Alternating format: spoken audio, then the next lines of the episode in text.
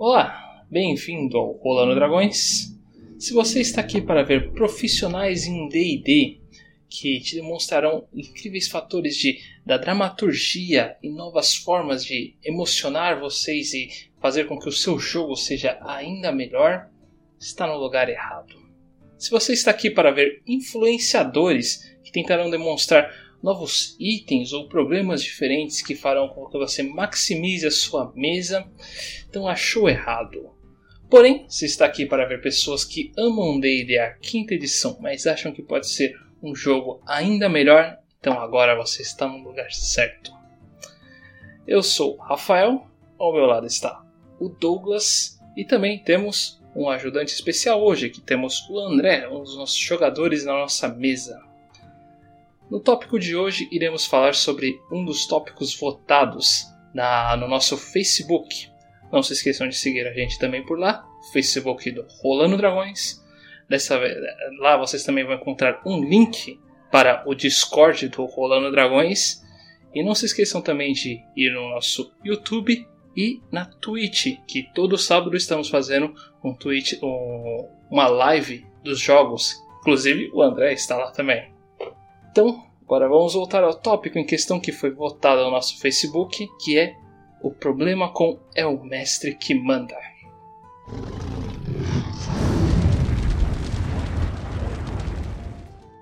Bom, devemos iniciar então o nosso podcast né, realmente do problema com o mestre que manda, com o realmente o, o contexto básico, que é um dos estilos de mestres Acho que até realmente seria um tópico que um dia a gente vai falar especificamente os tipos de mestres que você pode encontrar. Acho que seria algo válido. Mas um desses estilos seria o autoritário ou autoridade. Autoridade. Aquele que realmente tem uma sede de poder. O grandioso mestre, o grande rei ali que não aceita nenhum contexto. Os comentários dos jogadores são praticamente indiferentes para a trama como um todo, Muitos deles podem ser confundidos até com outro estilo, que é o do cara que fez a história e acha que a história tem que seguir um contexto. Ele força as pessoas, os jogadores a irem nessa, nessa mesma trama que ele mesmo criou ou escreveu. Mas o, o autoritário é realmente aquele que acha que ele domina por ser o mestre. É o cara que comanda o jogo e até, até onde os jogadores podem ir. É, esse é o, maior de todos os, os problemas. E querendo ou não, às vezes, a gente tem alguns mestres online, né? Até mesmo a, a, nas mesas aí mais de casa, digamos assim, e acaba se criando esse tipo de, de mestre extremamente autoritário pelo simples motivo que ele acha que o jogo é dele. Vamos colocar assim num, num jeito bem brusco. Ele acha que, que o jogo é dele. Tem, tem esse negócio de querer mandar naquele grupo, né, de, de, alguma forma, ainda que seja dentro apenas do conceito do, do jogo. Esse é definitivamente o mais extremo uh, de todos os tipos. E assim, é, que se vê hoje em dia online é que as pessoas, que os mestres estão se tornando, alguns mestres estão se tornando esse tipo de, de narrador mega autoritário uh, online também, né? Em vez de aceitar as coisas novas, é, eles se fecham num, numa bolha. Então, é, acho que vai, vai um aviso, ao mesmo tempo que vai um, um toque né, para os jogadores e narradores. Se você vê que está começando a ir para esse lado, que nem o lado negro da força, você é tipo, lado tóxico da força, dá uma pausada e vê o que está fazendo. Lembrando que o lado tóxico da força, assim como o lado negro, não vem de uma hora para outra. Tu dá os avisos, tem que ter aquele feedback do jogador. Isso, isso é extremamente verdade. Se você não pede o feedback do, dos jogadores, um modo geral, ou está pelo menos aberto né, para o feedback dos jogadores, é uma coisa que pode. É, pode não. Vai acontecendo. Né? É, diferente Star Wars não é do nada. Nem Star Wars é do nada, mas o pessoal acha que é. Então, só para deixar um exemplo ruim. Um fator realmente muito comum desses, desses mestres mais autoritários é realmente, como a gente estava comentando, é no meu mundo não pode. Uh, em geral, eles até fazem algumas justificativas bem ruins que, no caso do universo deles, eles não, não não tem esse tipo de coisa. Normalmente, acho que esse é o maior padrão é realmente com armas de fogo. Acho que é o de longe que mais acontece. Esse até tem alguns contextos que até funcionam, mas em geral não tem como ter armas de fogo no meu universo, ou não tem aquilo. É, para mim, de verdade, a grande maioria é eu não li sobre isso, eu não quero ler sobre isso. então, simplesmente não existe aqui. Minha perspectiva. Pior, pior eu acho que é o, o, ser que leu, entendeu, não gostou e bane. Uh, tem muito disso. Uma vez eu vou ter uma discussão que é o. E aí, primeiro? E aí a gente volta lá para os podcasts antigos que é sobre aventuras prontas ou ou fazer as aventuras, né? E assim, se você escolhe jogar em Forgotten Realms ou sei lá o que, Eberron, não, se você começar a proibir muita coisa, tá desvinculando do cenário. Primeira coisa. Já vi tipo, ah, jogando em, em Baldur's Gate. Baldur's Gate é a cidade, digamos assim, que vai ter tudo. Então, se você falar, ah, na, em Baldur's Gate não vai ter rata X. Calma, o quê? Porque não faz sentido na minha campanha. Então não é Baldur's Gate um exemplo bem, bem por cima desse tipo de coisa que eu vejo que é não gosto dessa raça, não gosto dessa classe, não gosto desse estilo, então eu proíbo. Acho que não é segredo para ninguém daqui uh, e dos ouvintes que eu não curto muito mago. Tá? É assim, de todas as classes é a minha menos favorita por diversos motivos. Eu bano o mago? Não. Mas, sabe, tem jeito de fazer um mago muito bem feito já vi ideias fantásticas de, de mago. Até o André, umas primeiras builds aí, é, vai estar tá aí pro, pro pessoal aí, né, o nosso novo build master aí, que é uma build de mago. Também que é mago com bardo. Então, eu acho interessante você conseguir sempre colocar mais coisas no seu mundo. Tem algumas coisinhas, outras você pode falar, não, não faz sentido nesse momento, ou é único, é exclusivo, só aquele jogador tem Arma de fogo, eu pessoalmente não tenho nada contra, sabe? Arma de fogo também, eu, como gosto um pouco dessa coisa mais cyber, uh, e o Steam, uh, é, para mim é quase que um processo natural a fantasia ir mais para esse lado. Então, negócio de no meu mundo não pode, eu acho que é muita, muita frescura e é um sinal de autoritarismo dentro do RPG. Meu ver, em certos casos, chega abaixo do autoritarismo. Já é realmente uma imaturidade. Que é aquele mundo que você criou, é o seu brinquedo, ninguém pode brincar com ele. Então fica um negócio fechado para só você tinha expectativa inicial. Isso, se eu fosse dizer em palavras mais complexas, empobrece o mundo que você está criando. Já que nunca vai sair da sua expectativa. Nunca vai sair daquela caixa. Meu mundo não pode isso, você fecha muitas janelas de oportunidade para crescimento. Muito bom, filosófico na verdade. Eu concordo plenamente nessa perspectiva. E acho que não apenas isso, mas, a, mas a, além desse negócio do, do ele ficar impedindo a evolução do próprio universo e se fechar no contexto, ele está tentando se colocar como. Em muitos momentos, na verdade, eu vejo que ele se coloca como um dos personagens.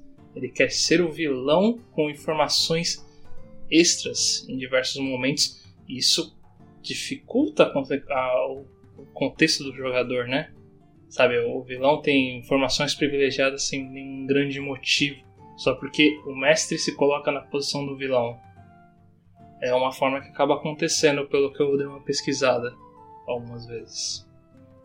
Isso, nossa, isso querendo ou não, não vou culpar somente o módulo por isso, mas um dos grandes uh, que espalhou essa palavra aí foi o, o Ravenloft, né, que é o, a primeira versão do Curse of Strahd de hoje em dia. E lá meio que dá a permissão, ou pede para que o narrador jogue com o, o, o Strahd, fugiu o nome do desgraçado por um segundo, uh, com o Strahd como se fosse um ser inteligente. E eu não consigo discordar dessa ideia de você tem que jogar. Se um vilão ele é inteligente, tem recursos, ele deve sim procurar recursos. Mas informação privilegiada, saber exatamente o que os jogadores estão fazendo, quais são exatamente as fraquezas dele, só por saber, não. Existem vários métodos, muitas ferramentas que os, os mestres podem utilizar para ganhar esse tipo de informação, para ter esse tipo de informação e essa informação não ser exata, ter uma taxa de erro, ter uma taxa ali de, sabe, é, não a informação não é exata, ele calculou errado e tem que fugir. Então, o vilão final, ou pelo menos o vilão daquele momento, tem que ser um tanto mais perspicaz do que simplesmente inteligente de certa forma, do que o, o sabe, o carinha ali que tá, um dos ajudantes dele. Mas informação privilegiada a, a grosso modo, acho bizarro. É, então, tem que tomar muito cuidado aí pra, tipo. Acho que aí não é nem autoridade. Acho que é mais o, a categoria do jogo estilo narrador contra jogador. É outro, sim. Sim, acho que a motivação por trás disso. E eu me coloco. E assim eu coloco a cara tapa que realmente, primeira vez que mestrar, eu acabo fazendo muito NPC, o vilão que acompanhava o grupo. Que eu queria jogar também. Em outras mesas, mas como jogador. Então você querer ficar colocando seu personagem, que você querendo ou não, é injusto. Você tem recursos como mestre que desbalanceiam pro seu lado.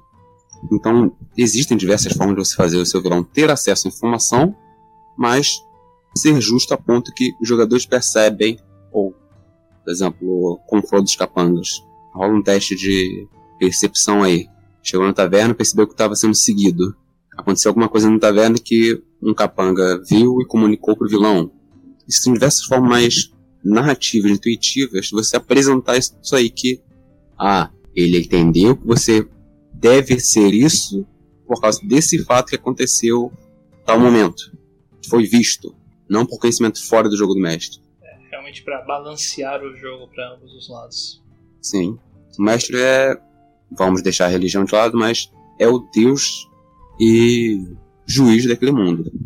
Da mesma forma que não pode favorecer muito os heróis contra o vilão, não pode favorecer muito o vilão contra os heróis.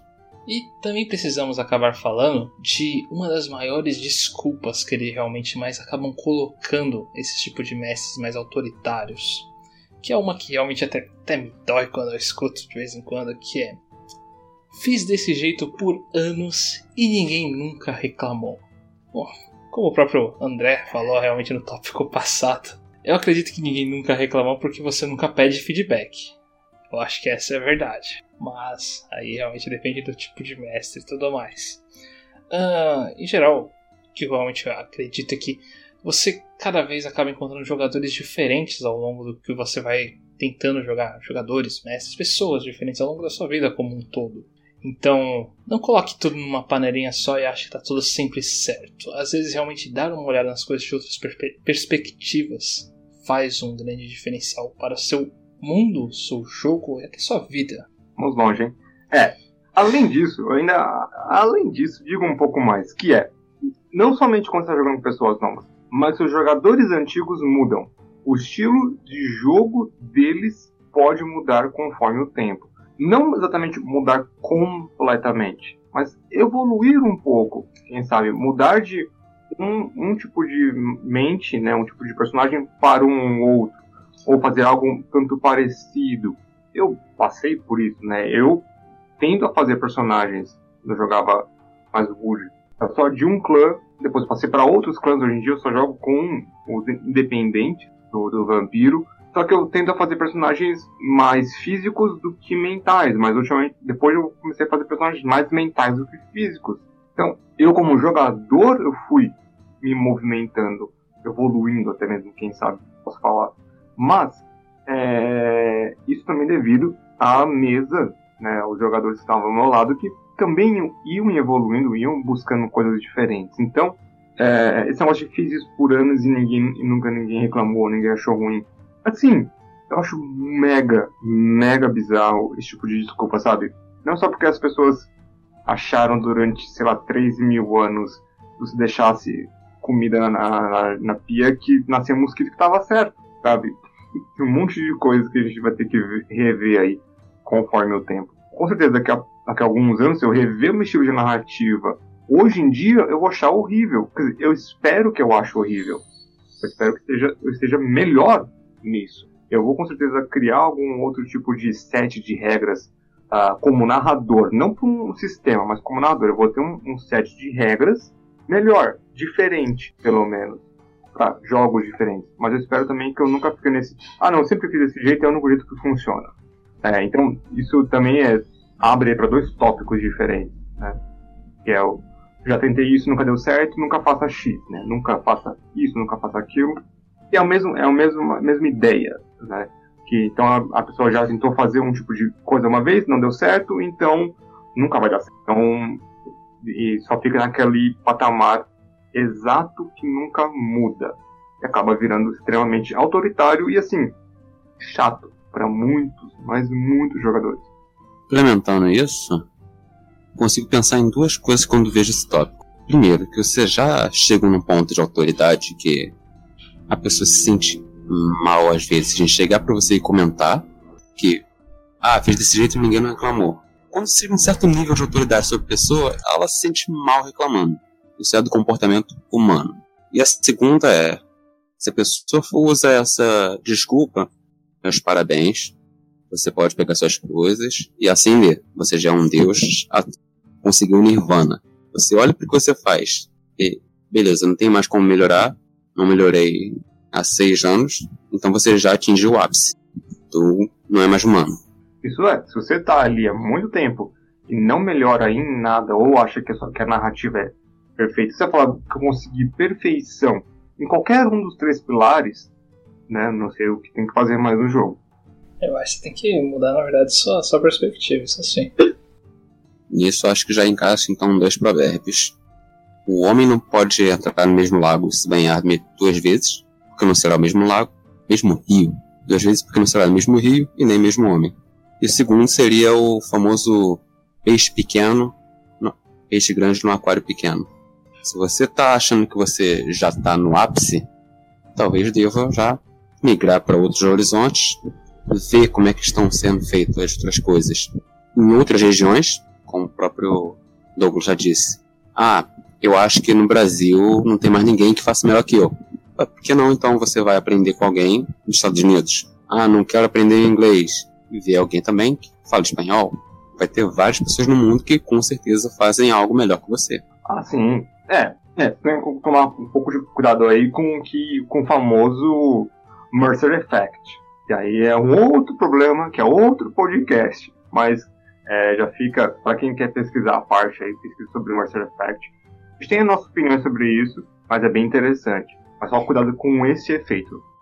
Bom, e assim como o Douglas mesmo chegou a comentar, o nosso próximo tópico aqui em questão, tópico não, nosso subtópico, é o outro comentário de desculpa que o mestre acaba dando, realmente é o já tentei isso e nunca deu certo. Ah, de novo, novamente, realmente o cara tá com uma mente muito fechada, pois tentou isso uma vez enquanto ele ainda estava com um estilo de jogo muito pouco preparado e ele acreditou que ah, não tem como fazer isso em, em nesse estilo de jogo, num jogo de RPG normal.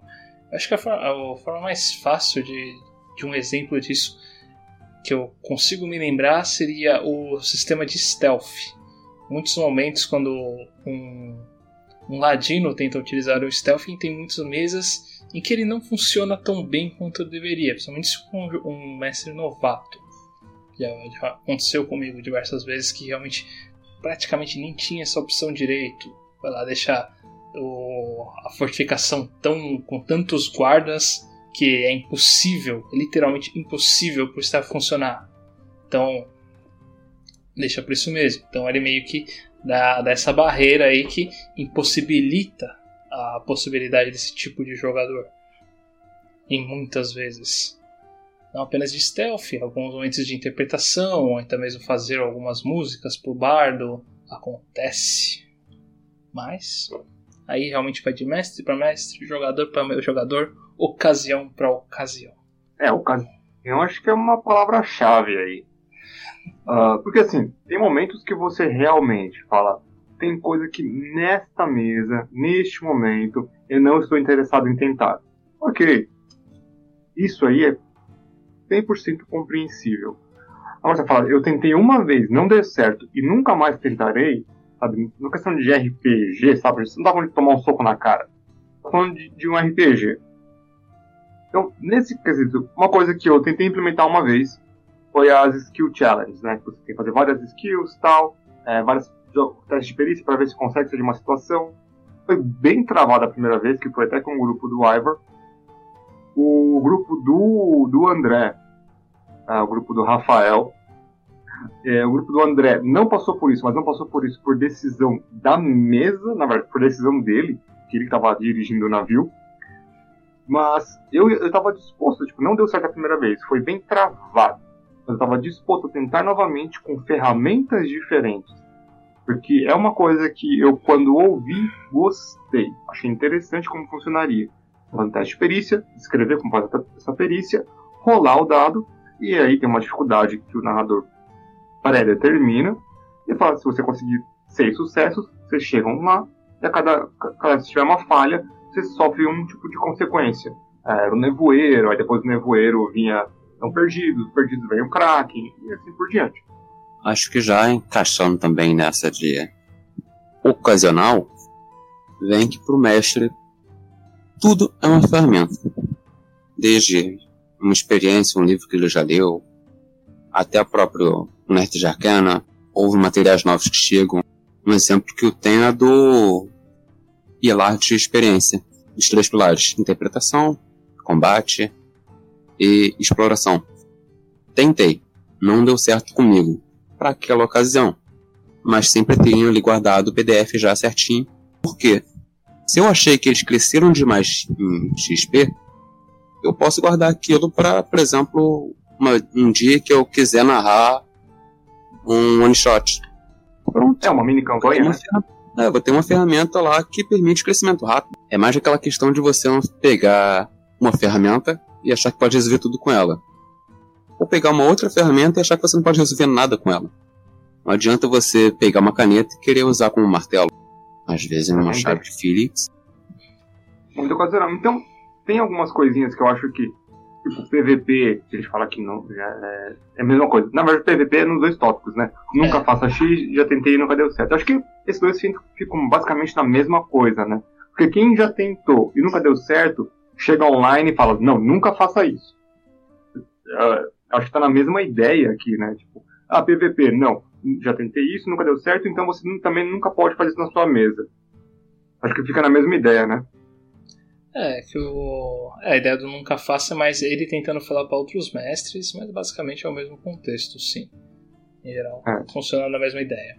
É, eu pensei no PVP porque é o que a gente falou no nosso podcast passado, ou antepassado, algum dia aí, falando sobre isso.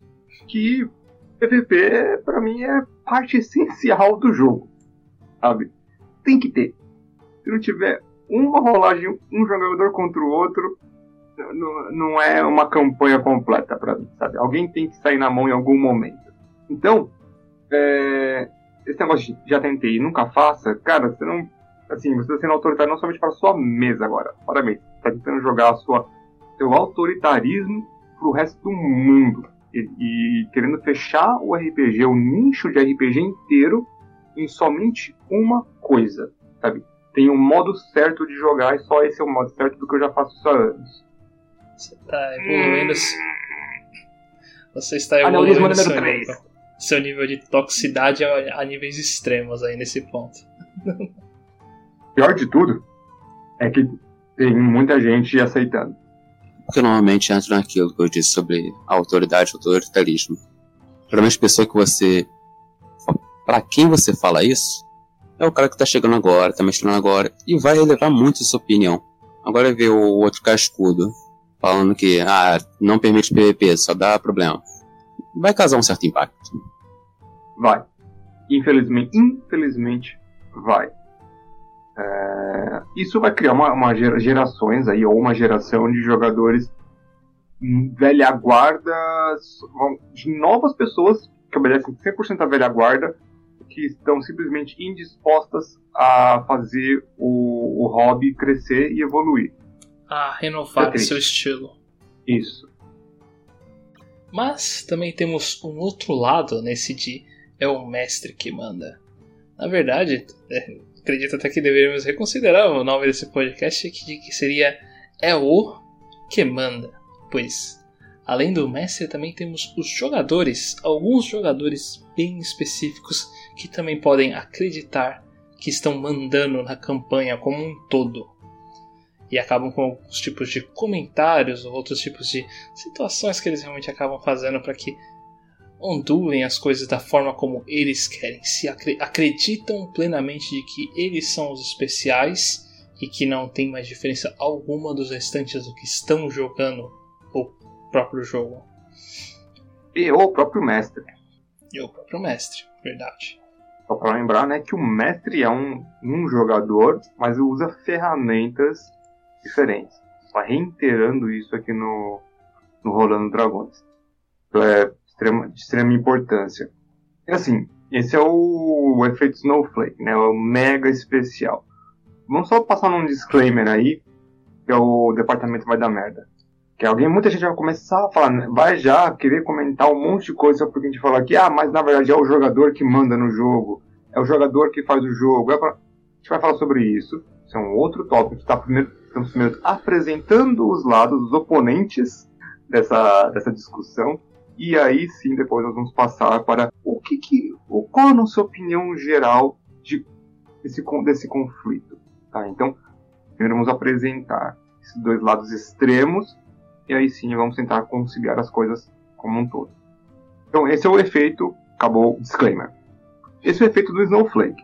Esse é o, é o jogador não me toca, sou mega especial e sabe, tudo tem que ser do jeito que ele quer. Tudo ser exatamente naquele super mega ultra uh, coisa. Senão, não sei, explode, chora, liga pra mãe, não sei qual, faz birra, então já devemos iniciar realmente esse outro lado dessa conversa, desses jogadores especiais, desses pequenos flocos de neve, com uma das, não é bem desculpas, mas de certa forma as regras que eles mesmos impõem ao cima da mesa, que é se isso acontecer, eu saio da mesa. Ah, de verdade, se eu acabasse ouvindo uma dessas sem um motivo muito, muito ridiculamente válido, eu falaria, pode sair agora.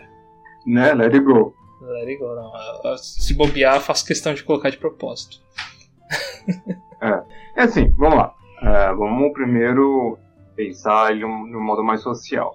Tem muitas coisas que, sim, não são legais ser colocadas em algum RPG devido à trauma das pessoas, respeito à, à formação da pessoa de alguma forma, credo, exato.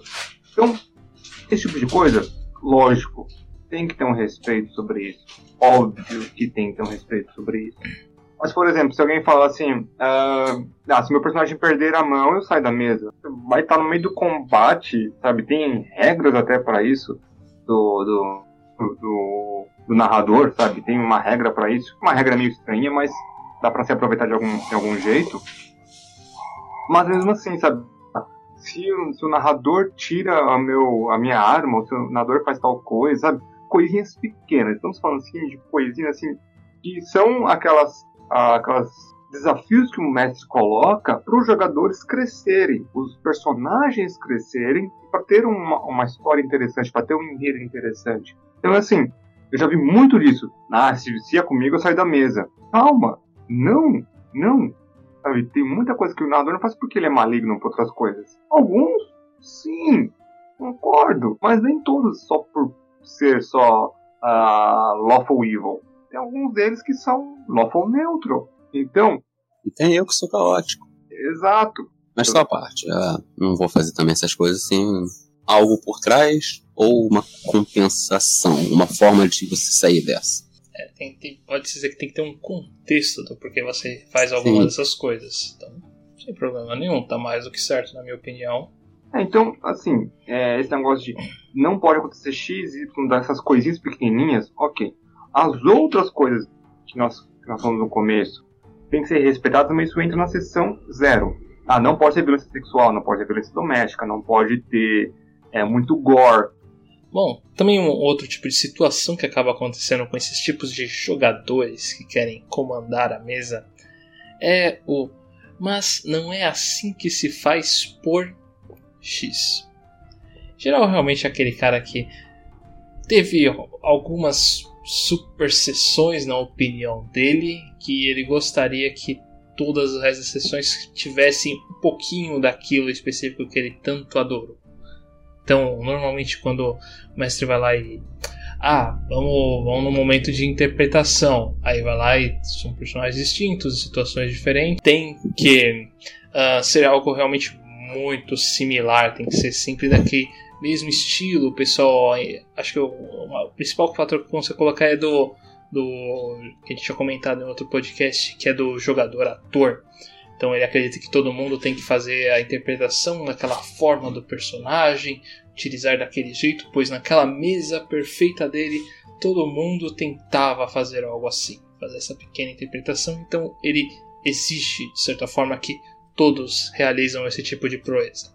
Coisa que não fica, muitas pessoas não ficam tão à vontade. Não somente não ficar à vontade, né? Mas também tem a questão de. Tem gente que simplesmente não gosta, tá ali pelos outros dois pilares, vamos dizer assim. É, exploração e combate. Quando eu comecei a jogar RPG, era o meu foco: exploração e combate. Hoje em dia eu vergo mais pouco para interpretação, não mais do que ainda para esses dois. Esse negócio de ficar comparando narradores antigos, eu já, eu já fiz isso. Né? Não é algo que eu acho que foi legal da minha parte.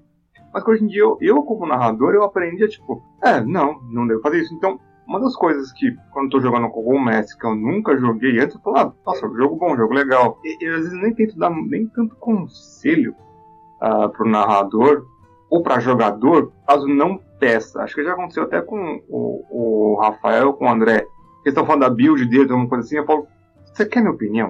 Uh, eu pergunto, não é uma pergunta só para educação, é uma pergunta de realmente, você quer que eu dê meu palpite? Se sim, sabe que meu palpite é mais pro lado power player. Se não, estão felizes por causa da questão da história do background. Beleza. Então, o que eu acho que a lição de tudo isso cada pessoa é diferente, estilos narrativos completamente diferentes. Então, é, está no jogo, jogue. Não compare com o que você teve antes. Se te pedir opinião, é também por educação, mas polidez, também sensatez. Você tá na sessão zero, ainda nem tem intimidade suficiente com o narrador para saber se isso vai ser bem recebido. E tu mandar uma dessa. Então acho que, se for fazer um comentário do tipo, espera algumas sessões, saber já como é que é, mais ou menos e então tentar encaixar da melhor forma possível. RPG é um jogo social dentro e fora de sessão. Com toda certeza.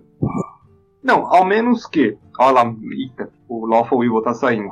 Ao menos que você queira que algum jogador fique muito puto para mostrar o quanto Snowflake ele é. é. Eu particularmente não sou muito cara de pedir se a pessoa quer minha opinião. Eu acabo dando a minha opinião, se a pessoa seguiu ou não, tudo bem para mim, sabe? Eu não, acho tão, tão diferente. Cada pessoa, cada pessoa eu prefiro não, não fazer esse. O que o Douglas aí falou. Perguntar se a pessoa quer a opinião. Se eu tô falando, é a minha opinião e ponto. Se não quer seguir, tudo bem. Tá ótimo para mim, sem problema algum. Minha opinião não é a completa. Então. é, minha, não, minha opinião não é a completa verdade. Eu nunca fui dessa, desse contexto. Eu posso estar falando que a pessoa pode ser um completo erro. Tudo bem para mim, sem medo nenhum. Só espero também que qualquer dia ela também possa mudar minha, minha perspectiva da coisa. Falando alguma coisa, ah, Legal. Não? Eu, eu, pelo menos vejo uma conversa de uma maneira mais simples dessa forma. Acredito que posso ter perdido alguns amigos por causa disso? Talvez. Momento de filosofar e perguntar se eram realmente amigos? é. Ah, tá bom, vou deixar para o próximo momento filosófico. Tirou da ponta da minha língua essa. eu não ia nem comentar. não, mas é porque com ele eu sei que eu tenho essa liberdade. Não, não, eu só não queria colocar em podcast, mas ah, sei. Não, gravou, gravou. As é, mas ainda dá. Podemos voltar então. Mas realmente essa questão de ah, não se faz isso por isso, também vai muito da parte autoritária do jogador. Que ao meu ver não existe também uma parte certa de como se joga RPG. Existe o consenso comum de você não vai agredir o direito do outro. Mas, fora isso, seu personagem está nessa situação, o outro personagem não fala tão polido como o seu, já tirando esses termos técnicos, já que os jogadores de atores não gostam disso. Então você vai lidar com ele como se não fosse uma pessoa tão culta. Essa é a alternativa narrativa para tal. Sempre vai ter um outro jeito de você contornar esse problema dentro de jogo com a sua própria atuação, já que a gente também está descendo o pau nos atores. Vou dar essa dose de chá para eles. Um, também um outro comentário, esse normalmente já, já vem realmente na sessão zero, como o Douglas falou, se os jogadores lançam é esse tipo de jogo nunca dará certo. Ah, isso daí você já tô careca de saber que nunca vai ser uma opinião aqui da gente do Rolando Dragões, porque não tem como. A gente sempre acaba tentando algumas coisas novas, tentando fazer fatores diferentes e novas variações. Algumas vezes não dá muito certo, a gente tenta fazer algumas adaptações para ver até onde vai. Então, esse comentário para mim realmente é, é o, o, mais, o mais justificado do essa pessoa não quer evoluir de forma alguma. Acredita que já está na, na plena ciência da sabedoria e tá tudo certo aí no, no universinho dela. Sinceramente, não, eu não tenho mais o que dizer além disso. Que essa pessoa está completamente enganada se realmente já chegou a comentar isso alguma vez na vida dela. Pois sempre tem como melhorar, adaptar, contextualizar alguma coisa para que dê certo, principalmente num RPG. Na verdade, antes da sessão zero. Lembro ainda de quando estava se escrevendo pro Rajan Dark. O tanto de gente que não se inscreveu, mas já estava comentando que isso aí ia, ia dar errado. Eu ainda Exatamente. Lembro. Sim. Os jogadores nunca chegarão nem no nível 3. Eles estão no nível 4, quase no nível 5. Quase um tempo pesado. Né? Quase um tempo pesado, isso é verdade. Mas, e assim, é, isso aí, na verdade, essa parte de jogadores, porque é o jogador que geralmente sente muito mais essa dor de ah, esse mestre, né, nunca vi esse mestre antes, e ele agora não está narrando a, a, fantasia medieval exatamente como está no livro do quinta edição. Não gosto, nunca vai dar certo, porque eu acho que não dá certo. Uh, alguns narradores também dão essas opiniões, mas devido ao fiz desse jeito durante anos, nunca ninguém reclamou, já tentei isso, nunca deu certo, então nunca você nunca pode fazer isso é um problema que se encontra de vários jeitos. Né? A pessoa acha que você não pode nunca fazer um jogo de mistério dentro de D&D. Novidade, a Wizard está lançando o Candlekeep que é sobre mistérios. A pessoa acha que você nunca pode fazer nada que tenha algum tipo de horror, horror dentro do RPG. Lembrando que horror não é dar susto. Uh, a pessoa acha que você nunca vai poder fazer um jogo low fantasy dentro do D&D. Assim, Desculpa. Sinceramente, desculpa. É, lembrando que a gente fala, aqui a gente fala de RPG no termo mais geral, mas quando a gente fala RPG, entenda ou leia, sei lá, D&D quinta edição. É o nosso grande foco aqui é o D&D quinta edição. Então, mesa, não tem essa mesa de essa mesa nunca dá certo porque não está seguindo exatamente as regras do livro. Cada mesa é uma mesa. Mesmo que a mesa dure, tipo, três sessões e para por algum outro motivo, ainda assim teve algum tipo de sucesso. Eu vou falar, a mesa do Hard and Dark para mim está sendo um sucesso absoluto, sabe? Eu não sei há quanto tempo a gente está jogando, mas parece muito mais simples do que eu conseguir planejar qualquer coisa a longo prazo. Seis meses ou sete meses? Consegue, André? Caraca. Pô, velho. Lembro nem aniversário de casamento do meu personagem. vai mandar essa? Eu acho que são sete meses, eu posso estar enganado, mas eu é, acredito que são sete eu meses. Pesquisa aqui e noto isso, mas beleza. Então, isso a gente faz um tempo. Então, vocês terem uma ideia de. Quando eu joguei essa ideia, muita gente falou que isso nunca daria certo. Por causa que a cantrip tem que ser ilimitada. Porque a magia não pode ser desse jeito. Porque você vai fazer descanso curto, você tem que ir na cidade, ou senão tem aquela regra opcional que é maravilhosa. Sarcasmo forte aqui, hein? É. Chamado de campanha. Chamado de campanha é dia 26 de julho. Ela começou então uma ou duas semanas depois de chamar da campanha. No então, máximo. Deve ser, no máximo, primeira semana de agosto. Sim. Orando. Enquanto isso, estou então, eu aqui pensando como fazer Scooby-Doo pra Candle Clip. Exato. Então é assim, gente, se você é um jogador que não aceita nada de novo, eu não sei nem o que falar. Não, na verdade você já falou em podcast passado. A Wizard não está interessada em você. Assim, não, eu queria um conselho, eu queria dar um conselho pra pessoa. Ah, isso. Yes. Conselho? evolua, não é, cresça. É, isso aí não é bem nem responsabilidade do mestre, nem nossa, porque não chegou a um ponto onde é problema do jogador. já chegou a ser problema pessoa. Tem Então, um meu problema em você é- não aceitar coisas novas. O conselho é leia livros, muitos livros, eh, literatura e, sei lá, ouça músicas boas. É o que me fez pensar. Aí você tá suspeito pra falar, mas voltando a. Bora. Esse tipo de jogo nunca dará certo.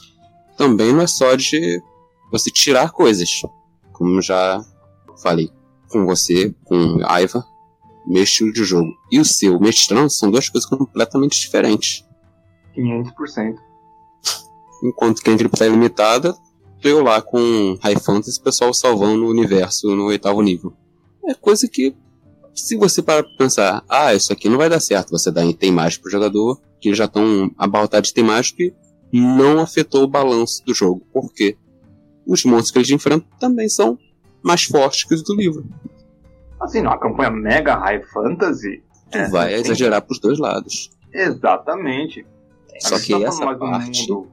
Assim, só que eu tô falando mais é a parte que o jogador não vê é o que faz o jogo dar certo e ele não tem como saber isso sem experimentar. Exato. Eu, eu já disse no podcast do Low Fantasy, eu odiava. Sem brincadeira, eu odiava Low Fantasy. Acho que Low Fantasy era a pior porcaria do mundo. É, é. E eu. Eu joguei um jogo de Low Fantasy. Eu falei, é isso que eu preciso pra minha vida. Experimentar coisas novas faz você evoluir também. Talvez eu quando fizer qualquer clérigo aí, Não, nunca vou fazer uma. não nunca vou fazer um clérigo. Brincadeira, eu faço clérigo, não vou jogar com. Mas também uma, um outro contexto assim, que eles falam muito é sou o protagonista. Ah, esse comentário. Acreditar que realmente o seu personagem acaba sendo o centro da atenção no universo da mesa. Ah, é um grande problema. Tipo, gente, realmente, os heróis, os jogadores têm que ser os heróis. Eles são os protagonistas, mas tem um plural aí. Nós já chegamos a comentar em algum outro podcast que eu verdadeiramente não me lembro qual agora. Mas tem um Ninguém plural. tem memória boa. Ah, tem Foi limite, entre o né? primeiro podcast e o último que a gente lançou. Olha, Né, Nesse de meio tempo você aí eu não são- esperava. Se daí são mais ou menos algo em torno de uns quase 30 podcasts, né? Só isso. Bom, indiferente de qual, é que são diversos protagonistas. Então nunca ache que você é realmente os protagonistas. O seu personagem é o único protagonista e só por isso ele tem o direito de fazer o que bem entender. Esse é o pior parte de todos. Tenho meus erros com, nisso como mestre, admito. Minha primeira sessão como mestre mesmo, lembro que eu tratei um personagem como protagonista porque eu não estava sabendo desenvolver o gancho de todos ao mesmo tempo. Então, em boa parte, isso pode ser agravado com como o mestre vai lidar com isso. Mas, realmente, você ter esse pensamento é perigoso. É, não tem nada de errado, até legal o, isso. Porque assim, não tem nada de errado você deixar um personagem como protagonista para uma missão. Ele é o foco daquela missão, sabe? Ah, no jogo de vocês, de sábado, a primeira missão do jogo foi só por causa do uh, Von Zan, que ele queria devolver a estátua a Dryas pro templo da Dryas. Todo mundo Sim. falou, parece legal, sabe? Então ele foi o protagonista, por assim dizer, daquela missão. Mas daquela missão em diante, ele nunca mais teve algo que falar, ah, eu queria fazer isso. Então, eu acho Sim, tanto que a gente rotacionou bastante, acho. Sim. Eu acho legal dividir isso. O, o, tanto o narrador saber dividir é interessante. Mas uma coisa que é mais importante ainda é o jogador se colocar é, em- é, no momento tipo, ah, esse é o arco de história do outro personagem. Eu não serei o protagonista aqui. Eu ajudarei a ele a fazer isso. Ah, infelizmente, o, a mídia em si, a mídia visual e a escrita, elas têm esse não problema, tá? Tem essa tendência. Que na mídia Característica. visual, é, na mídia visual e na mídia escrita, isso funciona, porque você tem um protagonista. Então aí foi o que o Rafael falou. No D&D, principalmente no D&D, geralmente são protagonistas. Então você tem que dividir a sua atenção. Então, se você assim, ah, eu saí da mesa porque eu não fui o protagonista. Se você for o protagonista, tá certo. O mestre não tem nada de errado. Se ele quis dividir a atenção com os outros, quem estava errado era você. Eu acho que isso aí encaixa também com uma coisa que vocês já falaram em outros podcasts. Que era o seguinte: o DD é um jogo coletivo. A diferença dele para um vampiro, onde você vai fazer sozinho e tem todas as suas proficiências para você agir sozinho, não confiar nos outros, D&D é mais sobre enfrentar combates que você não conseguiria sozinho e para isso depende do grupo. Tanto que tem aquela regra não dita sobre nunca separe o grupo.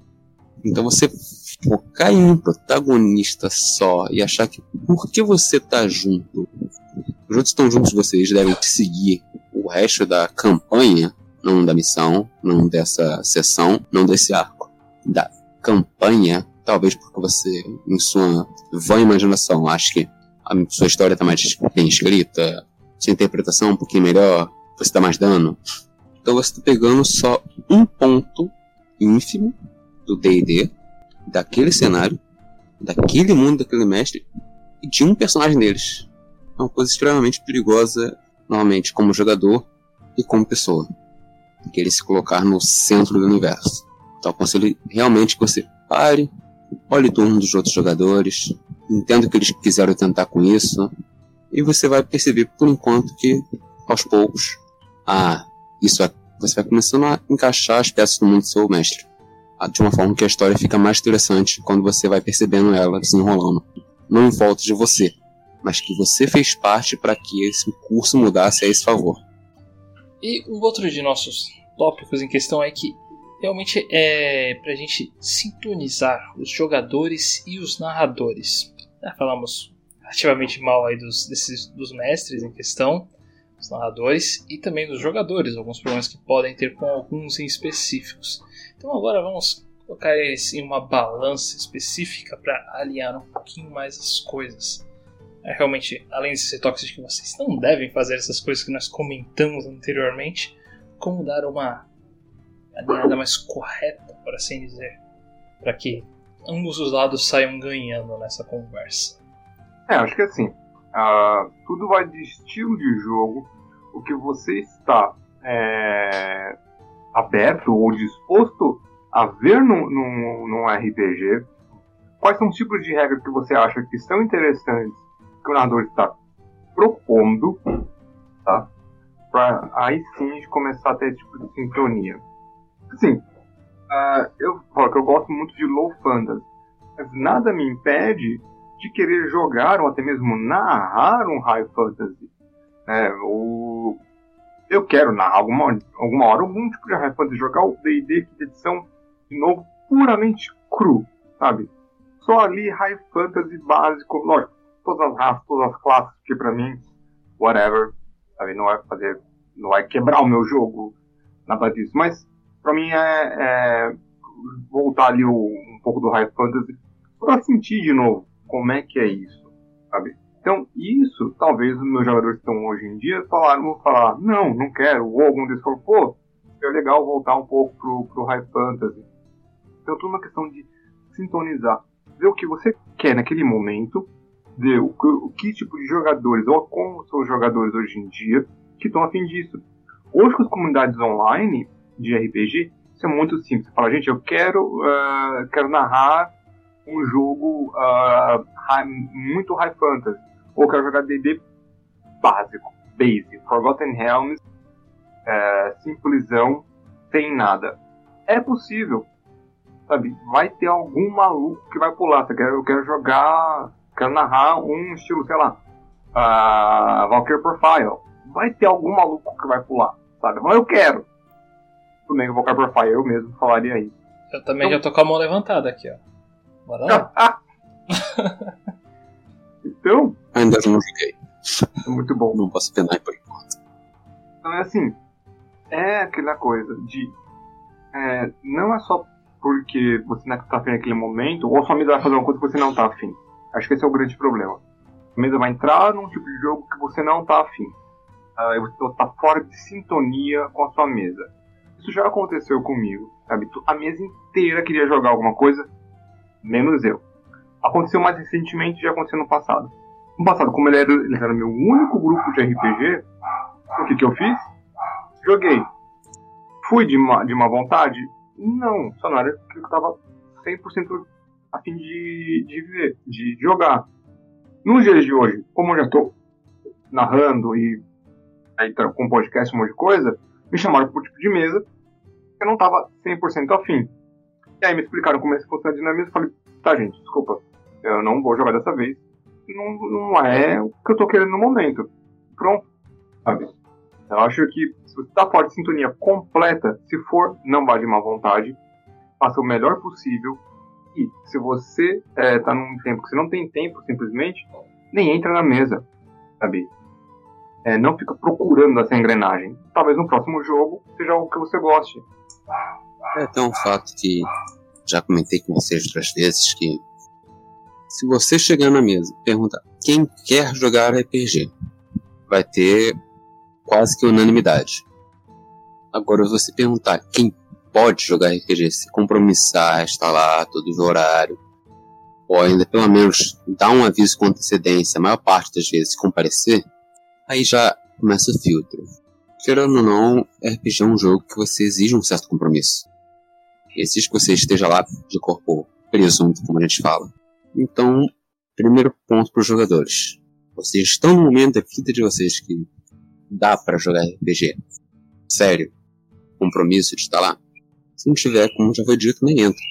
Fica mais assistindo algum canal, ouvindo podcast, já que você vai ainda assim estar tá alimentando um pouco desse seu lado. Não vai deixar parado pegando teia e quando voltar vai estar tá completamente perdido. E também, é, não apenas uma sintonia específica acaba acontecendo entre os jogadores e os narradores. Também uma outra coisa que nós temos que acabar, de forma, uma pergunta é, afinal, qual lado decide como o jogo tem que funcionar? Quais são as raças, classes ou regras que devem ser seguidas em cada uma das mesas? Acredito que a grande maioria de vocês devem estar pensando: ah, com certeza é o mestre. Hum, eu, particularmente, eu discordo levemente disso. Admito que um mestre realmente deve fazer algumas regras em específica, se ele quiser, não é mesmo? Fazer regras para a mesa. Agora, decidir classe, classes e raças depende bastante se no universo dele acaba podendo entrar ou não. Na minha opinião, eu já, já falei em podcasts passados que no universo de D&D eu acho irreal alguém ter um comentário desse, porque tem coisas que entram de outros planetas, de outros universos, tem um bagulho para... Então é estranho as pessoas estranharem tentarem impedir classes e raças. Então acho que esse daí é uma cutucada a mais que os jogadores deveriam dar para alguns mestres. É, esse impedimento para mim não acho muito aceitável, mas então, sabe, tem que dar uma ponderada considerável. Existem algumas coisas que realmente tá na mão do mestre, mas que ele pode dar uma ouvida nos jogadores para que ele possa melhorar o universo dele. Então, esses pequenos conceitos aí devem ser exacerbados na sessão zero mesmo. Ser uma dar essa verificada correta entre ambos os lados para ver como é que o jogo pode recorrer melhor para cada um. Além da da sessão zero, eu creio que. Uh, acho que a sessão zero ela acaba tendo uma carga gigante. Que as pessoas falam, ah, fiz a sessão zero e agora eu não vou ter problema nenhum, jamais com nada no meu jogo. Mas no meio do caminho você muda de opinião. E aí complica. Por exemplo, não que aconteceu comigo, mas eu, eu já tenho as minhas variáveis aí, pra, talvez alguma próxima vez, alguma coisa assim. Vantagem no flanqueamento. Né? A gente fez aí a, a conta e a vantagem tá. É absurdo. Né? Um nível absurdo. Enquanto um mais um mais dois não é, um absurdo. É, então eu acho que assim, se o, o narrador falou no começo, ah, não terá vantagem para isso, uh, ah, para o flanqueamento. Aí você fala, uh, tá, pode ter mais um pelo menos? Esse mais um, uh, ele é interessante, tá? Então, eu acho sobre isso. Eu acho que quando o narrador e o jogador vão começar a falar sobre esse tipo de coisa, a sessão zero é importante, óbvio. Mas o, muito narrador fala assim: sessão zero é só onde eu, eu, eu narrador, expor minhas regras, sabe? É, eu colocarei todas as minhas regras à frente e os jogadores somente que aceitem. Tá? É o que acontece geralmente. Isso é um estilo válido? Sim, foi, foi basicamente o que eu fiz também no Ocipop com a mesa de Hard and Dark, mas isso é um. Não é que é um caso à parte, mas é. A proposta era um jogo mais difícil. Uma proposta mais difícil. E esses foram os métodos que eu encontrei que tornam o quinta edição um pouco mais difícil, tá? Então, assim, não foi nada que eu tirei do nada para os meus jogadores e ninguém sabia. Foi um processo meio inverso. Tinha, sei lá, quantas mil pessoas nos grupos, joguei para essas pessoas, somente aqueles que queriam começaram a cair no, nos posts para um jogo mais difícil. Então, se você tem, é, no mundo online hoje em dia, isso até que é válido. Você falar, olha, o mundo assim, assim, assim, assim, assim, assado, com esse, esse, tipo de restrição. Quem tá afim?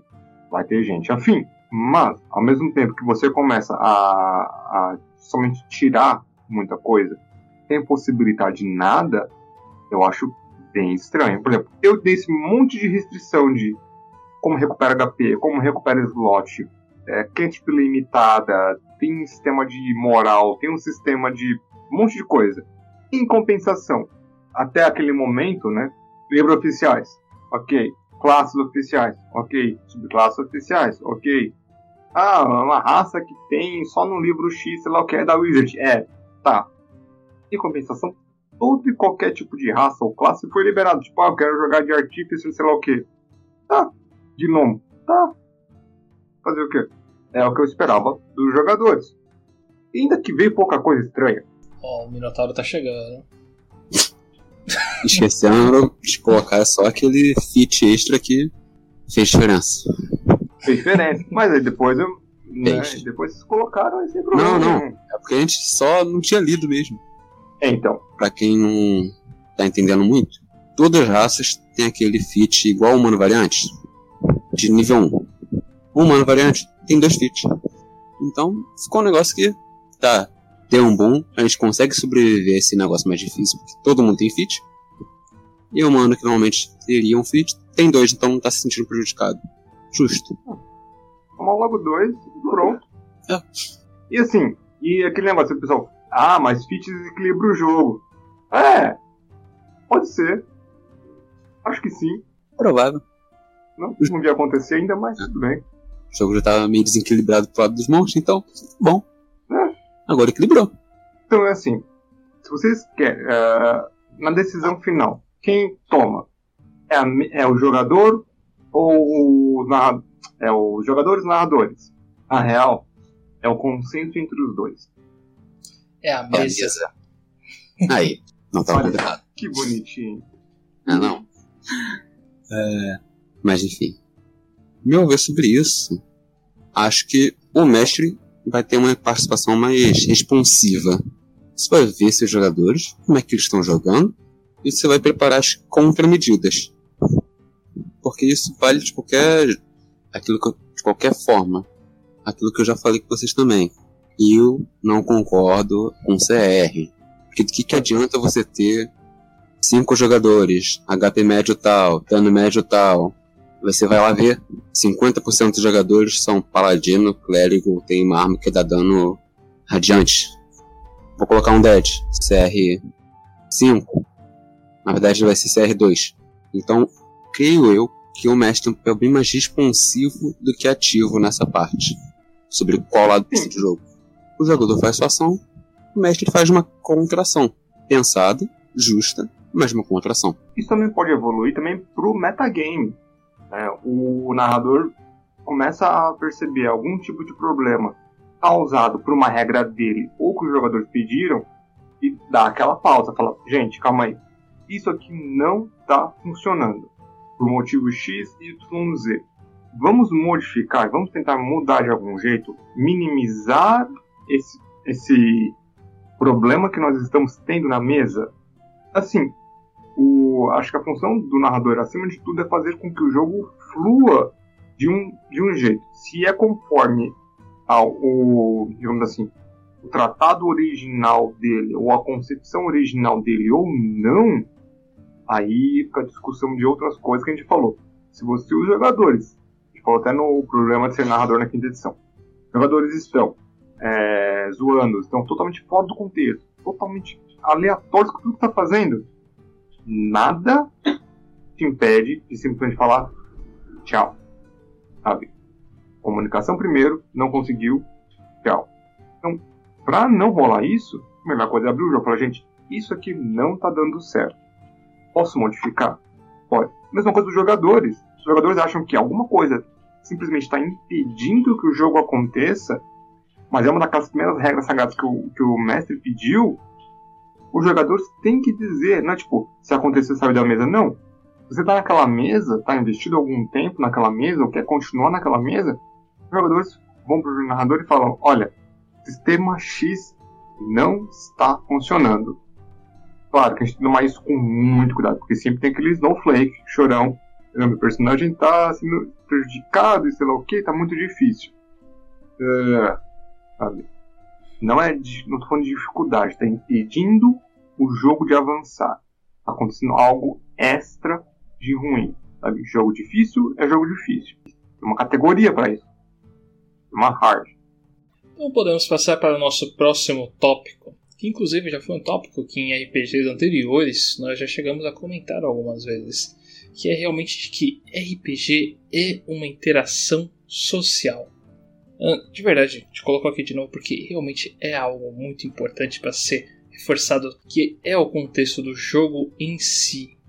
Então, o RPG não é uma história apenas do narrador ou do jogador. Ele é um jogo. É algo que, em conjunto com todos, todo o pessoal aí, eles fazendo essa interação entre eles, começa a se transformar, se moldar e cada vez mais se melhorar. É, uma coisa que eu acredito que a história de um RPG é o conflito entre a, as ideias do narrador e as ações dos jogadores. Sabe? O narrador tem uma ideia, ele joga essa ideia no mundo e espera para ver o que os jogadores querem fazer com essa ideia. Também existem, vamos lá, vamos falar sobre os dois módulos bem genéricos, nada muito profundo aqui, de RPG. Tem uh, um mundo que o, o narrador simplesmente fala: um, qual a história de vocês? É, a única coisa que vai rolar nessa, nessa campanha é sobre a história de vocês. Beleza? E tem o narrador que fala: não, essa aqui é a minha história. Vocês vão seguir essa linha aqui até o final. Só existe isso. E, como sempre, eu sou o cara que gosta de ficar. Ah, vamos ver ali o meio termo. Existe uma história, existe, não existe uma história, existe uma aventura no meu mundo. Tem algo acontecendo. Né? No mundo do jogo de sábado é um vilão chamado Byron e ele simplesmente ele faz um monte de aliados e joga esses aliados para ferrar o reino de Evarene e os jogadores estão tentando deter esses, esses aliados do Byron. Só que no meio desse caminho, eles vão encontrando peças do passado deles, pessoas do passado deles, coisas que eles não sabiam que tinham acontecido, é, interações sociais, aliados novos, é, contextos fora desse essa ideia do, do Byron. É, não posso falar quais exatamente porque meus jogadores ouvem e já tem um jogador aqui. Então, mas tem coisas que estão por fora disso. Isso eles já devem saber, óbvio. Uh, então tem tudo isso. Então eu gosto de fazer esse meio termo. Eu jogo as ideias, às vezes eu jogo uma ideia que eu acho que eles vão falar, vão fazer uma coisa X, eles vão fazer coisa Y, Z. Depois de tempo você para de achar, que na verdade é a melhor coisa para o narrador. Dica: nunca suponha, tá? Meu jogador vai fazer exatamente isso. Uh, por que estão fazendo o contrário do que eu pensei? Ó, dica de ouro para os narradores. Nunca acho o jogador fazer exatamente aquilo. Tá? Rolar pra trás do caralho. Então. Até hoje, até hoje a gente sacaneia com isso aqui. Ah, beleza, caiu os lábios do teto, o que eu vou fazer? Você pode rolar para trás, fugir dele, ou rolar pra frente e ficar entre um monstro e outro. Tinha um contexto maior, ele não é suicida também. É, é sim. Que... É, o personagem é. Mas tinha um outro bom motivo, além desse, que tinha uma alavanca que ele queria, que ele tinha que fechar, né? Tinha que puxar de volta a alavanca para a porta para os ratos gigantes ficarem presos novamente. Esse era o plano original. Era o plano original. Ele foi, né, ele foi engolido por um Gelatinous Crew. Mas, os quem? Eu achei, porque eu falei, não, eu acho que ele vai ir para trás. Ele, não, vou para frente. Ah, e é exatamente o tipo de ação que você não pode prever. Então, não ache que a história tem que ser só dos jogadores ou só do narrador. Vamos entrar num balanço, vamos conversar. O que vocês acham? O que os jogadores querem desse jogo? Sabia? Eu, falei com meus jogadores, em todas as mesas, até mesmo no Hard and Dark. Façam a história, e a história de vocês será utilizada. Né? Não necessariamente tipo nas primeiras sessões, tem história de gente que não apareceu ainda, está guardada no bolso. Tá? Tá muito bem guardada porque tem coisa para acontecer. Então, quero usar, sabe? Quero usar a história dos meus jogadores conforme as coisas andam, sabe? Não a história do meu mundo anda, conforme eles evoluem. Então, eu acho que tem que ter esse, esse, esse bom senso para os narradores. A história não é a sua grande ópera, sabe? O seu, não é o seu Magnus Opus, sabe? Quer fazer um Magnus Opus? Escreve um livro e para os jogadores isso não é o seu é, o seu playground de fazer o que você quiser. Para você fazer isso, deixa eu ver, uh, escreve um livro. É, na verdade, eu até discordo dessa parte de novo, porque na verdade fiz caminho reverso. Peguei o que os jogadores fizeram e depois escrevi. Meio que escrevi um livro. Nem comecei a fazer direito. Ah, não, isso é uma técnica mas... que eu já tentei umas duas vezes, que é escrever o que estava sendo na sessão, mas eu me perdi. Ah, também. Só que ficou uma escrita melhor. Que eu não precisei realmente escrever a história. Eles escreveram a história. E essa é a graça do RPG. Mas. realmente, sobre a história do narrador do jogador, como já falamos um milhão de vezes, pelo menos dessa vez, é uma história conjunta. O mestre joga o mundo, os jogadores fazem a ação deles, e assim a gente cria um, algo que nenhum dos dois estava esperando algo como que aconteceu. Você não esperava que ia ter um bando de maluco andando por aí. Um pirata com uma armadura de paladino. Um ex-paladino que agora virou cachorro de estimação do clérigo. E um Hunter que agora tá virando o maior ladino que existe. Não, até que o Rafael que já tá no nível 10. Personagem dele. Quem sabe onde ele chega lá. Nenhum de nós esperava isso. Nem o mestre, nem os jogadores, não. nem o que é o coordenador. não, não. E, e, assim, isso faz, um, isso, isso faz o meu, o meu mundo ter que se adaptar essas ações que vocês tiveram. Sabe? O salvamento do Baraban foi um marco. Foi tipo, na terceira ou quarta sessão. Mas aquilo foi um marco gigante em como o mundo começa a ver os personagens. Sabe? Eu poderia ter falado simplesmente, ah não, Baraban, o, o cara morre. Não, mas o jogador falou que queria fazer dano não letal. Ah, por quê? Mas não ia importar no momento. Mas isso foi um marco gigante no, no, no Hard and Dark. Que isso alterou muita coisa. Sabe? Na disposição de pessoas, em como vocês se comportam e como o mundo vê vocês. Então, Sim, a gente chegou em outro baronato e já tinha gente sabendo disso lá. Exato. É uma parada mínima. Encontro de um cara nível 2 e uns outros nível 1. Mas foi, foi uma história que foi repassada para todo mundo como Sim. o suposto paladino que foi colocado pelo lado maligno e foi salvo pelos grandiosos heróis, supostos heróis, que simplesmente apareceram em sua benevolência para colocar ele de volta ao caminho da luz. Olha o naipe que vocês pegaram. É, exato. Agora quem sabe deixar de verdade. Bora votar. Eu mato, eu mato, eu mato, eu mato. Eu quero salvar. Então, mas, mas ninguém sabe disso. é esse o ponto. Ok, então bora uma dica extra de ouro aqui. Graças à experiência.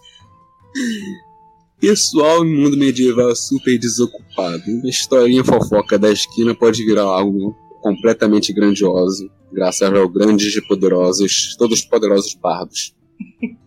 completamente. Agora, vamos tomar assim, não que o grupo do Ivor, do Rafael tenha feito errado, mas o que, que eles fizeram? Cortaram a cabeça do Baraban. Não, fizeram errado. fizeram errado porque na hora que chegaram falaram: A gente cortou a cabeça do paladino de vocês. Cadê a prova que ele tava fazendo É, algo errado? tipo, Vocês não confiam na nossa palavra? é, então, né? É, isso Todo realmente tem um desses. Mas. E aí, a disposição dos personagens no jogo dele estava bem diferente, sabe? Ah, alguns NPCs não estavam nem aí pra eles mais. Alguns eu estava muito suspeito deles. Mas muito suspeito com eles. Então, e é o mesmo mundo, é o mesmo dos NPCs.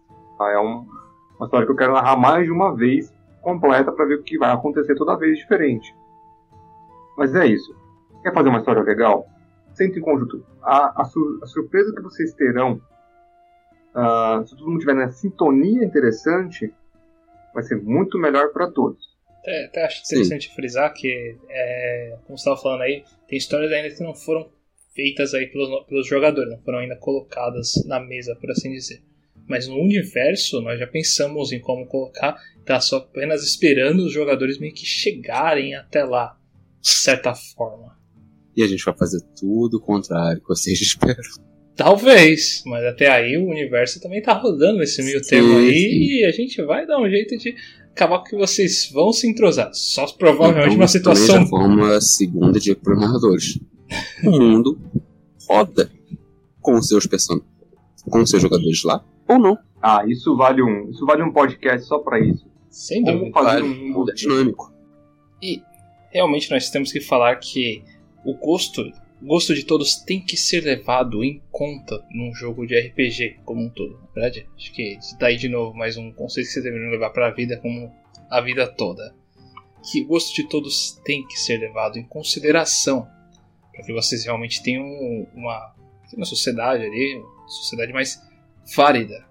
E vocês realmente verificarem, não apenas, acho que principalmente o, o mestre, que é mais visto como uma autoridade no momento, dá uma perguntada pessoal como é que eles estão achando a mesa, o que eles acham que poderia dar uma mudada. Os jogadores, quando estão vendo que alguma coisa está acontecendo, se perguntarem entre eles, falarem com o mestre, dar uma conversada para ver exatamente o que pode ser melhorado, como melhorar, as variações desse contexto todo, porque a sua opinião tem que ser importante. Você está englobado, você está nesse universo que está sendo criado ali.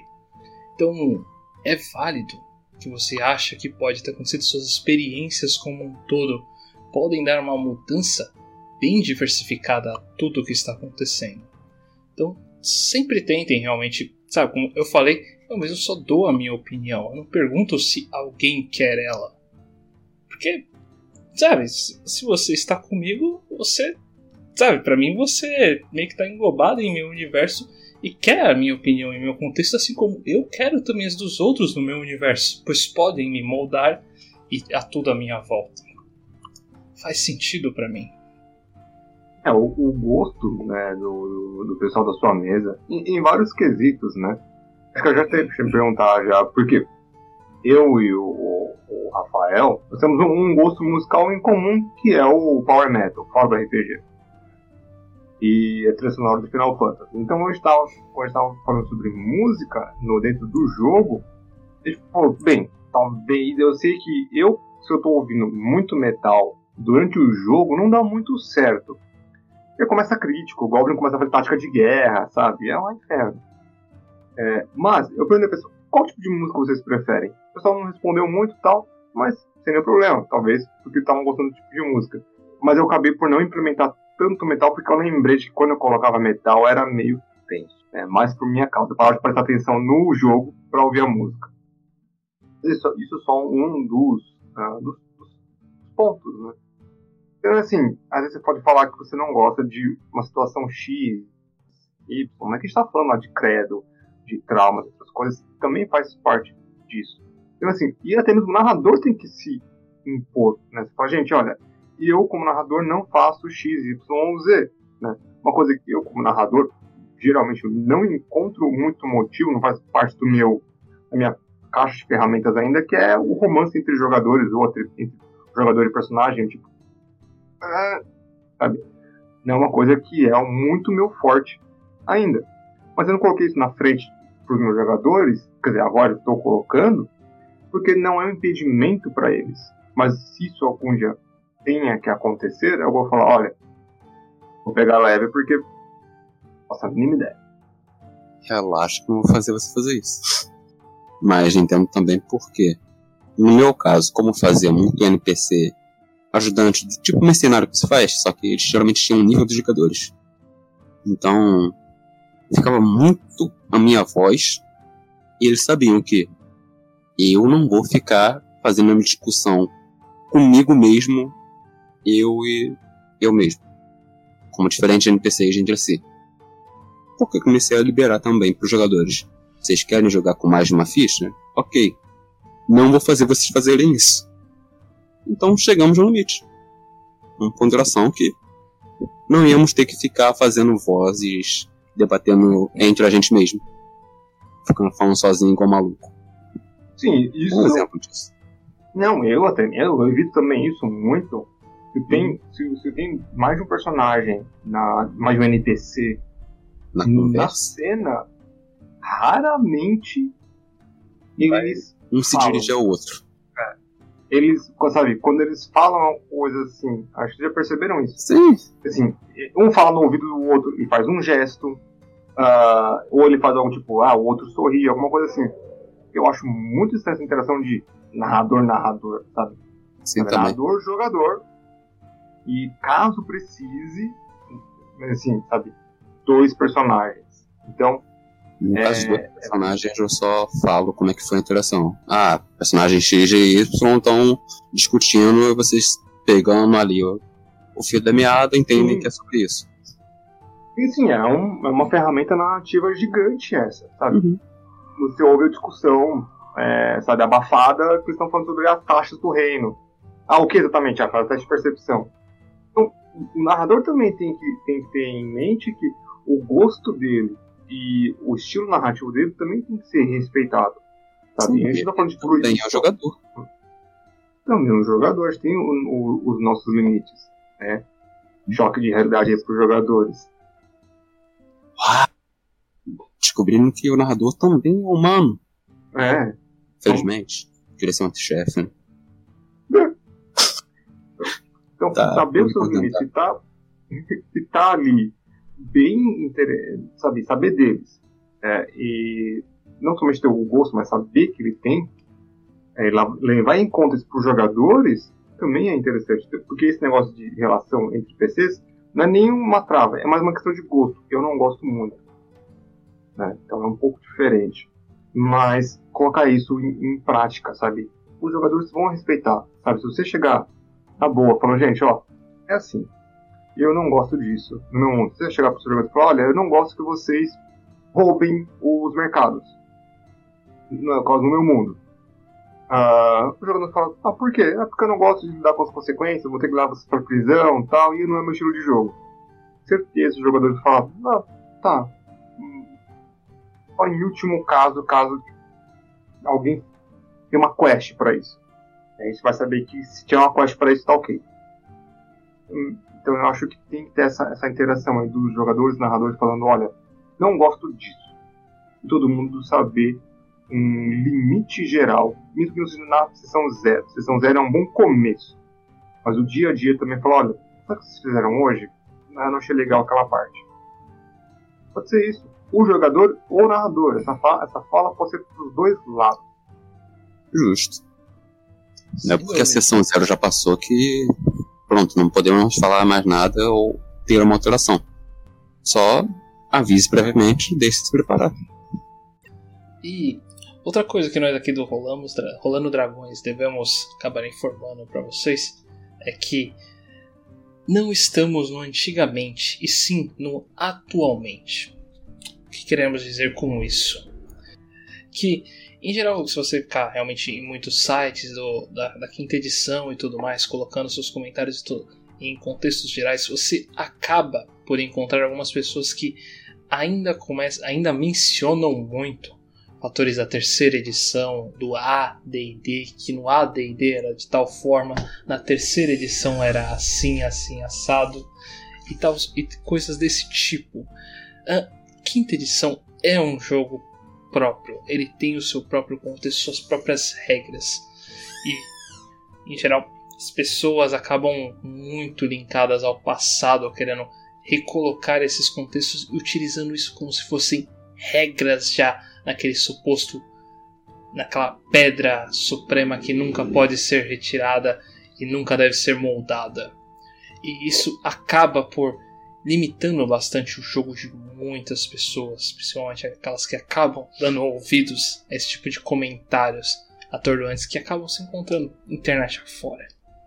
É, assim, é aquele negócio sobre o, o, o narrador autoritário, né? Então, quando é, um grande conceito da pessoa que jogou desde o começo o, o, o, o hobby, né, o D&D, mas parou no momento não tem. Só que, e agora, é jogar o quinta edição, porque é onde tem jogadores, sabe? As comunidades você vê, comunidade de terceira edição, pouco popular, quarta edição, por algum motivo, bem menos popular, e comunidade de quinta edição, assim, várias e várias e várias.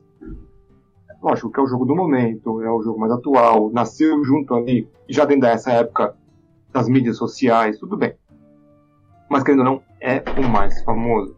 Eu vejo essas pessoas nesses grupos é, tentando colocar a sua autoridade sobre esse tipo de coisa é, de modo tóxico pro resto do, do da comunidade em si, sabe? Querendo colocar as ideias de aquelas regras digamos assim, mais estranhas, ou até mesmo do, de, um, de um estilo de jogo que já não é mais interessante para as novas gerações. Eu digo, de certa forma, até mesmo interessante para mim. Tem muita coisa aqui eu falo assim, é, não sinto nem um pouco de falta disso, sabe? É um tipo de coisa que eu simplesmente não estava na época e eu não me deixei ilusão de que gostava. Deixei ilusão de ainda bem que isso acabou. Então, colocar a cabeça aqui. Você quer um jogo parecido com a D&D? Vai jogar D&D, sabe? Quer colocar algumas coisinhas para deixar de algum jeito diferente? Beleza. Mas não saia por aí falando que o jogo, que o quinta edição tá ruim, só que isso é um, literalmente é você sendo autoritário, sabe? O, narrador que manda, achando que você como narrador tem de mandar nos outros jogos também. Esse é de longe o pior tipo de, de ideia do problema com. É o narrador que manda. O narrador que manda na mesa dos outros. Isso daí é com certeza a evolução suprema do, do tóxico, como a gente comentado. Não tem como ser pior do que isso. Mas também temos que comentar que existe um certo contraponto aí nesse, nesse, ponto, né, nesse ponto inquisito. Que também precisamos entender um pouco do nosso passado para que podemos evoluir um pouquinho mais no futuro. Com certeza, toda vez que lançam uma edição nova na própria Wizard, eles utilizam a anterior como base, para ver o que, o que deu certo, o que deu errado, para então só apenas se melhorar. Então, às vezes, de muitas formas, é muito importante a gente dar uma olhada em alguns desses jogos um pouquinho antigos para renovar algumas ideias nossas, ver ali, ó, esse ponto é interessante, eu gostaria de colocar na minha mesa, por que não? que tem uma forma correta de ser dito assim, não é colocar isso como uma regra de pedra. São regras que jogadores ou os mestres, a maioria dos, mestres, né, de que eles olham aquilo e gostariam de implementar ali naquele jogo porque acha que combina. Por que não? Aí é só a comunidade ali dar uma comentada, verificar entre eles ali, os pessoal da mesa mesmo, para ver se todo mundo concorda. Se sim, por que não? É, uma regra que eu é, coloquei como opcional para o pessoal, para a mesa, foi: olha, eu quero colocar o sistema do Stronghold, Stronghold Followers, mais ou menos. Você tem direito a pegar um castelo, ter pessoas armadas é, com vocês. É obrigatório? Não. Mas, se vocês se falarem é, se a isso, vocês têm agora a obrigação, mas também em contraponto, vocês vão ter 100 soldados treinados, que é um bando de fighter ali, nível 1 quarto. Né? É um... Mas só que são 100, é um número gigante. E eu deixei isso aberto para os jogadores muito antes deles terem acesso. Por que, que eu fiz isso? Para eles terem uma escolha. É uma coisa opcional que é referente a alguns sistemas antigos que o Cole viu trouxe de volta num suplemento extraoficial, que eu adorei o sistema extraoficial, e só que eu vou implementar no meu mundo de um jeito ainda mais diferente. E assim, é um jogo uh, que eles podem. Uma coisa que eles podem ter ou não. Não estou obrigando ninguém, mas se vocês quiserem, vai ter obrigação e dever. Então, tem essas coisinhas no passado. Até mesmo alguns monstros que eu tenho feito, tem algumas coisinhas agora mais do passado. Dá uma graça a mais, porque os monstros da quinta edição, infelizmente, estão um pouco mais fracos. Mas não é porque eu vou parar de jogar a quinta edição por causa disso, ou que eu falo que, a, que as outras edições eram melhores. Não, só pego o que eu acho legal ali, põe meus monstros, nada que muito que vai, que vá, sabe, desmascarar completamente o monstro, ou seja, totalmente insano. Só uma coisinha ou outra, deixo ali e pronto. Não, não apenas esse, se você quiser colocar um que já está realmente colocado em funcionamento na nossa mesa, na mesa do André, na verdade, eu sou narrador, mas nossa mesa é nossa, plural. Que... Não, jogador, Todo mundo. narrador também é jogador, acabamos de falar. Exatamente. Que é o caso dos mercenários, como você falou, você tinha falado que tinha tirado do D&D, no AD&D mesmo essa ideia, era originalmente, você só deu uma pequena modificada para que ela funcione junto com o próprio sistema que você criou do dos do prestígio, é, prestígio exatamente, para você linkar esse, esse ambas as ideias, mas você meio que olhou no passado, pegou essa ideia interessante e adaptou ela para esse jogo novo. Até o momento, não recebemos nenhuma reclamação do pessoal ter os mercenários ali auxiliando eles. Sim, porque a meu ver também é uma coisa super balanceada. Que é aquela coisa, se você tem alguém a mais na briga, eles têm suas características próprias. Mas, por exemplo, fora de batalha, Marcão tá dando os corre dele para financiar o mercenário dele. Eu vou ter que dar meus corre para financiar o meu. A minha. Sim. É, e antes que alguém pense, ah, é o DMNPC, ele, o narrador, uhum. então o Douglas Não. fica colocando a voz dele na equipe, ele dá um monte de sugestão. Não. A gente interpreta, a gente é responsável. É estilo quando você tem um cachorrinho. É a sua responsabilidade. Comer, passe... dar comida, passear com ele e fazer tudo o que ele precisa para viver. Exato. O que eu faço é tá que tirar um monte de dinheiro do bolso para manter um NPC dele. Sim. Essa era dele. Eu faço algumas piadas com eles. Eu, eu interpreto às vezes eles em alguns momentos de conversa que eles queiram ter. Com o Baraban, o mercenário é mais piada, porque ele é, não é que ele é cômico, é que ele tem inteligência baixa. Não, mas também é porque é aquela coisa que é o vilão que agora tá sendo é. saco do clérigo. Salvou minha vida, então é uma, mas, é realmente salvou a vida dele. Então eu lembro a primeira vez foi que o, o Momonzan olhou pro Baraban e falou: Baraban, vê se tem algum morto-vivo seguindo a gente. O Baraban olhou para trás, olhou pro lado, olhou pra frente, falou: Acho que não. ele é um paladino, então ele podia usar o Divine Sense dele, mas ele não usou. E de propósito, óbvio. Mas depois ele usou o Divine Sense dele e falou: Não, eu queria que você usasse aquela habilidade de paladino, você pode sentir ele. Aí sim ele entendeu e usou. Então, não acho que eu coloquei um monte de NPC. Não. São mercenários mesmo. Eles não têm voz ativa, eles não decidem por nada. Eles só usam habilidades deles quando eles são pedidos para usar a habilidade deles. É isso. O personagem é praticamente um personagem secundário que é para dar mais força é, pro grupo na hora da batalha. É essa a função deles e é para isso que eles servem. Ou, também já falei para eles, se algum dia vocês quiserem chegar tanto de mercenários que vocês conseguiram na vida de vocês, vocês podem fazer, tipo, juntar todos eles, juntar tipo 5, 10 deles e falar, ó, aquela missão a gente não pegou. Vai lá, resolve e depois faz o relatório. Okay, então a gente até consegue fazer uma, um segundo jogo em cima do próprio jogo com essa ideia. Eles jogando com os mercenários. É uma ideia que eu ainda quero ver. Ainda quero ver em produção isso daí. Ah, eu quero também. é, Paladino, Ladina e Cavalo do Ranger. Vamos lá. Cavalo do Ranger, não! Ai, meu Deus. Dependendo, vai ser mais inteligente que o Baraban. Mancado.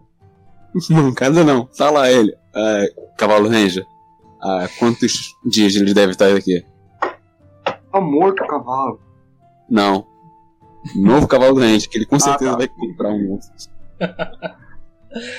então tá, né? Você tá sendo prometido.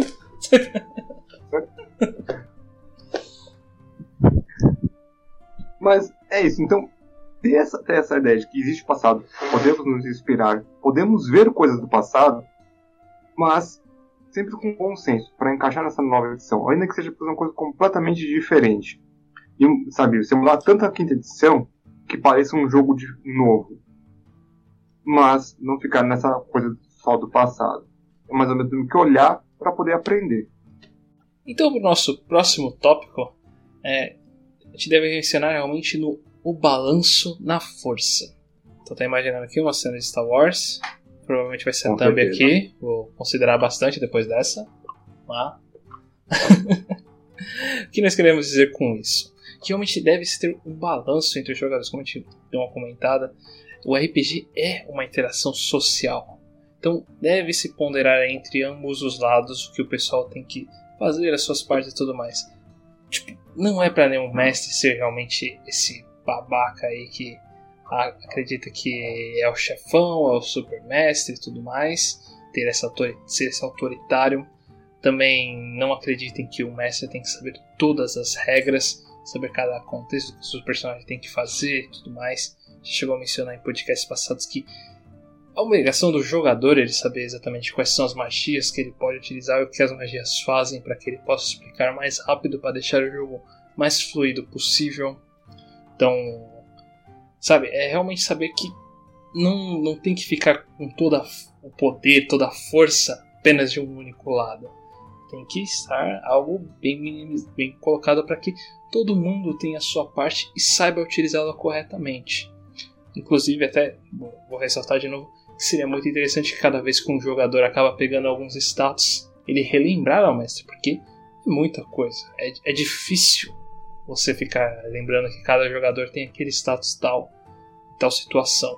Por isso acontece tal coisa.